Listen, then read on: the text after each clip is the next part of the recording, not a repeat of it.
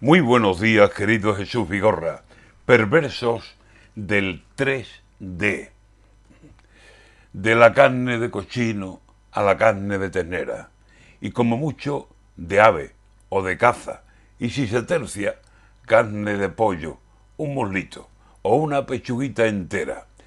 Y por seguir con la carne, Puente Genil, que está cerca, y a comprar carne membrillo de postre o en la merienda.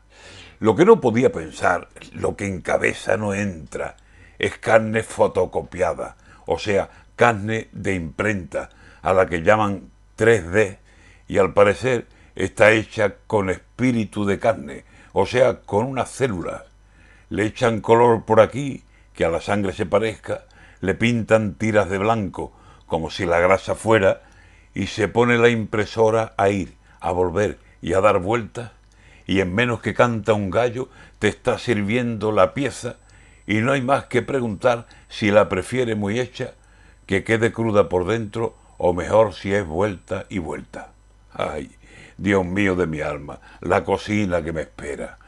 Pido un folio de filete, dos cuartillas de ternera, o pido sabor ibérico una ración de holandesa.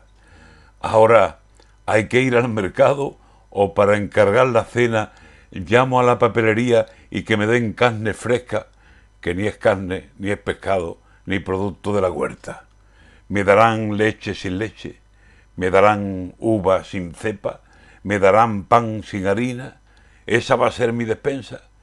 Venga pescado sin mar, venga carne sin dehesa, vengan huevos sin gallinas, vengan verduras sin huertas.